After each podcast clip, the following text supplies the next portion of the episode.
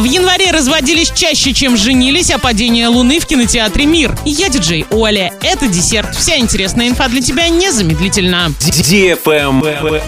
News. В Орске в январе родился 131 ребенок. В двух семьях на свет появились двойни. Редкими именами стали Демьян, Мия, Салвиела, Амелия, Есения. При этом в январе арчане больше разводились, чем вступали в брак. За месяц союз заключили 50 пар, а расторгли 75.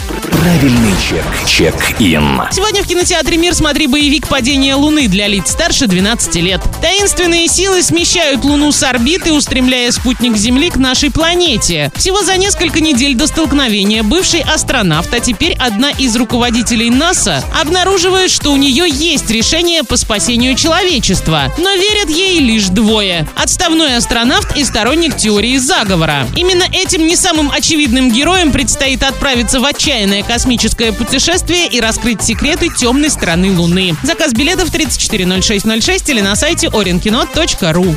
Travel Guide. Специалисты онлайн-сервиса по поиску и бронированию туров, проанализировав предварительные результаты продаж купленных россиянами путевок на зиму этого года, выявили среди них самые дорогие и дешевые. Самый бюджетный тур за границу стоил 7546 рублей. За эти деньги путешественник приобрел путевку в Шарм-эль-Шейх на две ночи с перелетом и проживанием в отеле категории 3 звезды. С системой питания все включено. Самое дорогое организованное путешествие этой зимы обошлось в миллион рублей. Двое взрослых туристов приобрели путевку на неделю на Мальдивы с перелетом и проживанием в отеле 5 звезд по системе «Все включено». Самый дешевый тур по России стоил 6082 рубля. Именно столько заплатил путешественник за 4 ночи в Адлере с перелетом и проживанием в трешке и с завтраками. А вот самая дорогая путевка по стране обошлась в 347 300 За эти деньги двое взрослых и двое детей улетели на 8 ночей в Красную Поляну в отель категории 5 звезд с завтраками. На этом все с новой порцией десерта специально для тебя. Буду уже очень скоро.